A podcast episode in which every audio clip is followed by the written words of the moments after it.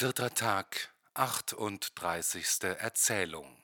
Es lebte einmal ein sehr angesehener und reicher Kaufmann in Florenz namens Leonardo Sigieri, welcher mit seiner Frau einen Sohn hatte, den er Girolamo nannte, nach dessen Geburt er bald darauf sein Haus bestellte und starb.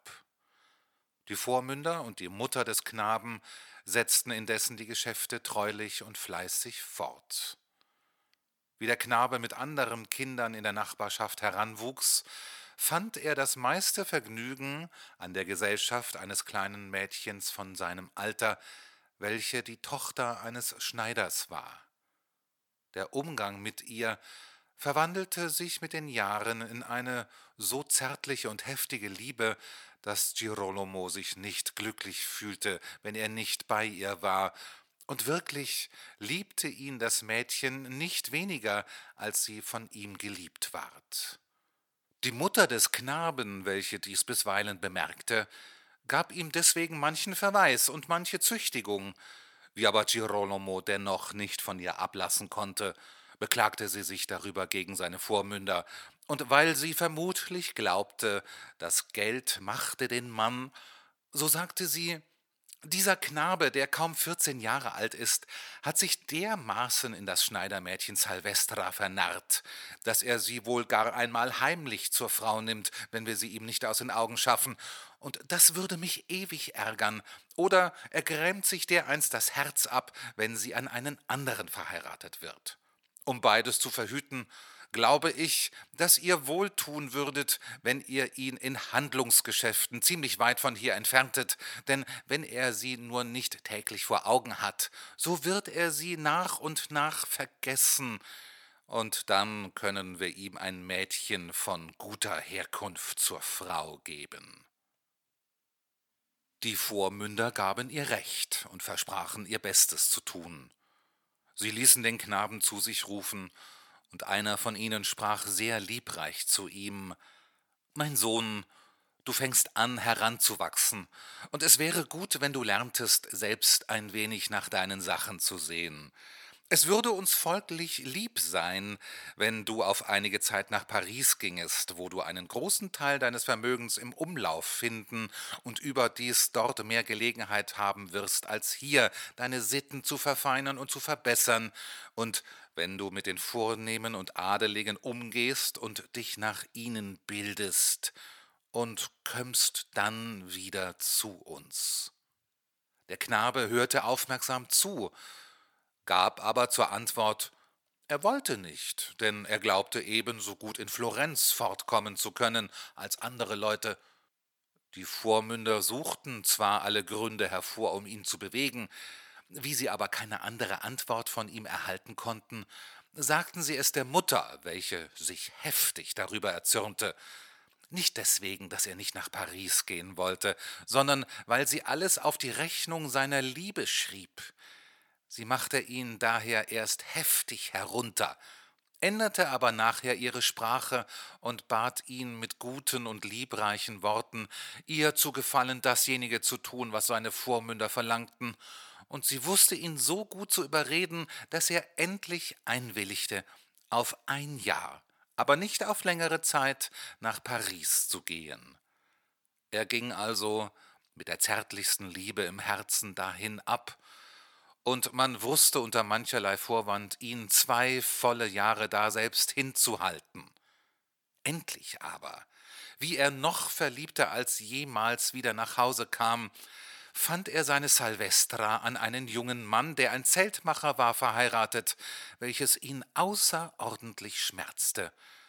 Weil er aber sah, dass es nicht mehr zu ändern war, versuchte er sich zufrieden zu geben und nachdem er ihre Wohnung ausfindig gemacht hatte, fing er an, wie verliebte Jünglinge pflegen, fleißig bei ihr vorüberzugehen, weil er sich schmeichelte, ihr ebenso unvergeßlich geblieben zu sein, als sie ihm war.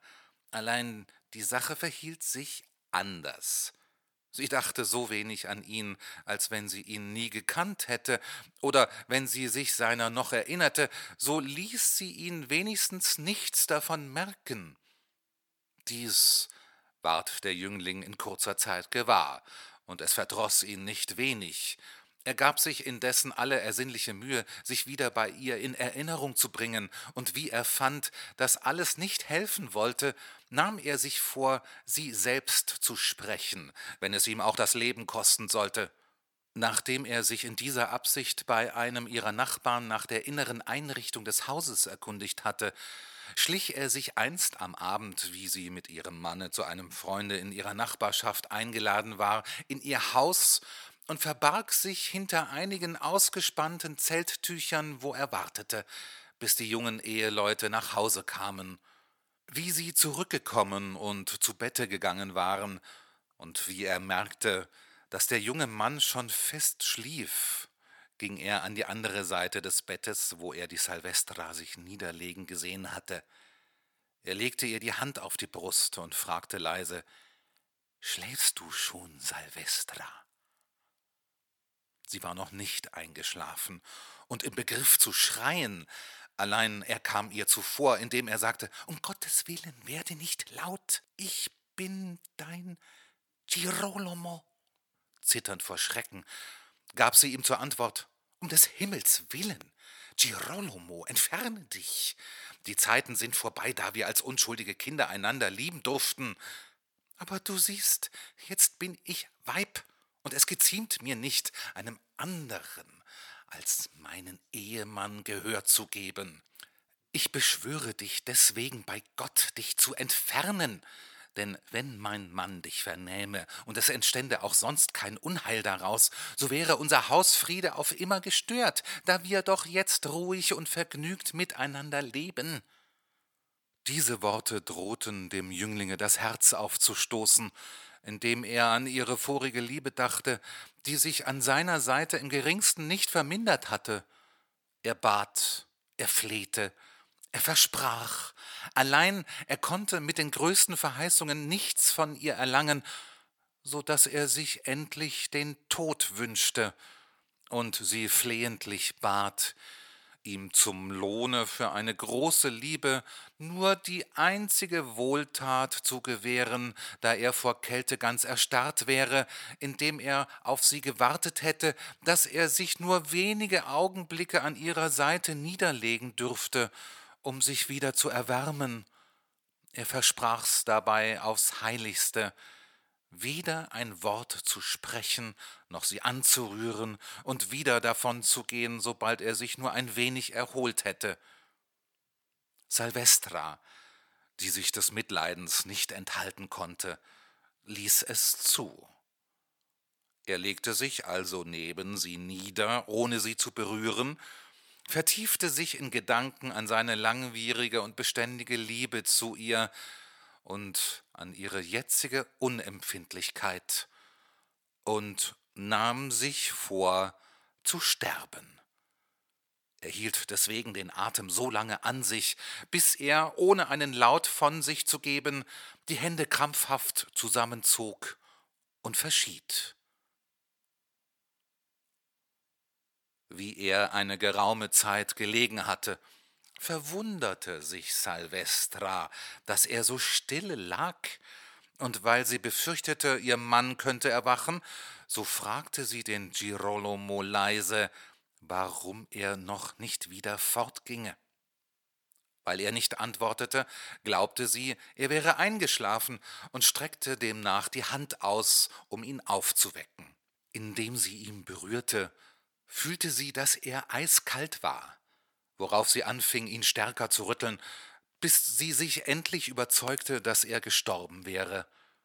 Sie ward darüber so bestürzt, dass sie eine Zeit lang nicht wusste, was sie anfangen sollte.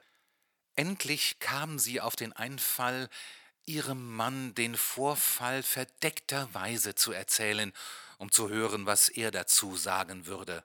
Sie weckte ihn demnach und trug ihm die Begebenheit so vor, als ob sie sich mit einer anderen Frau zugetragen hatte, und fragte ihn, was er wohl tun würde, wenn ihr selbst dergleichen begegnete.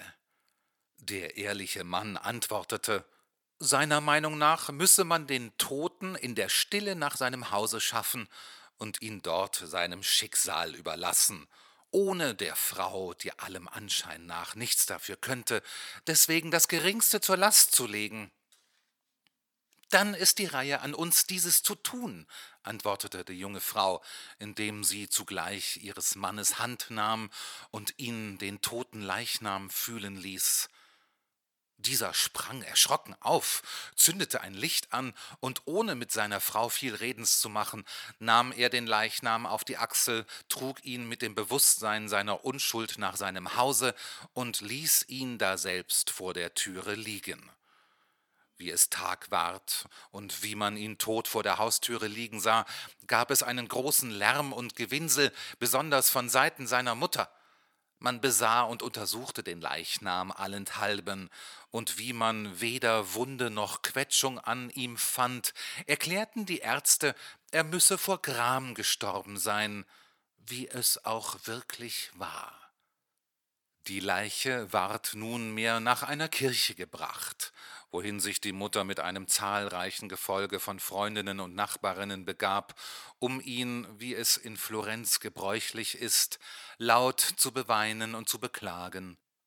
Indem nun seinetwegen eine außerordentliche Wehklage gehalten ward, sprach der ehrliche Zeltmacher, in dessen Hause er gestorben war, zu seiner Frau Wirf doch deinen Schleier um und geh einmal nach der Kirche, wohin man den Girolamo gebracht hat. Mische dich unter die Trauerweiber und höre zu, was man von der Begebenheit urteilt.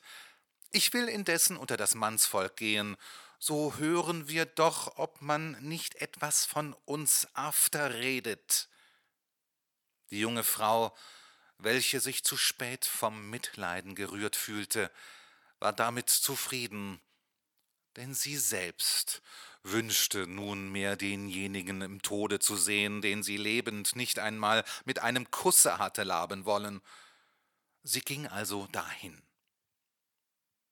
Es ist wunderbar, wenn man betrachtet, wie schwer es ist, den mächtigen Wirkungen der Liebe auf die Spur zu kommen.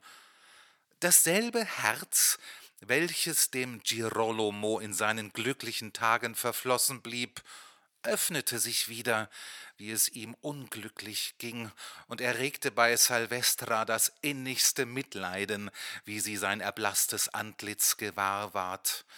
Sie hatte, in ihren Schleier gehüllt, sich durch die Reihen der Trauerweiber hindurchgedrängt, bis sie zu seinem Leichnam gelangt war. Mit einem lauten Schrei stürzte sie auf ihn hin, nicht um ihn mit ihren Tränen zu baden, sondern leblos vor Schmerz wie er selbst lag sie da, eine Leiche, wie ihr Girolamo. Die Weiber, welche nicht wussten, wer sie war, suchten sie zu trösten und baten sie, sich aufzurichten. Wie sie sich aber nicht rührte, versuchten sie, sie aufzuheben. Allein Sie fanden sie unbeweglich, und wie sie sie aufhoben, entdeckten sie auf einmal, dass es Salvestra und dass sie tot war.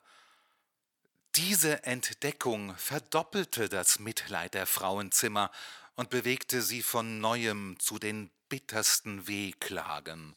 Das traurige Gemurmel verbreitete sich auch bald außerhalb der Kirche unter den Männern, und wie Salvestras Ehemann es vernahm, war er untröstlich und konnte eine geraume Zeit nicht aufhören zu weinen, wie er hernach einigen der Umstehenden die Begebenheiten der vergangenen Nacht mit seiner Frau und dem Jünglinge erzählte, erfuhr ein jeder die Ursache ihres beiderseitigen Todes und konnte nicht umhin, sie zu beklagen.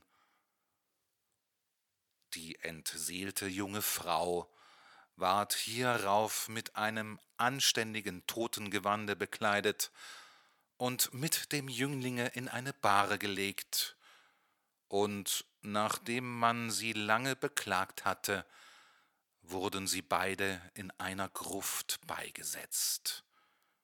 Amor hatte sie lebend nicht vereinigen können, doch jetzt vereinte sie der Tod auf ewig.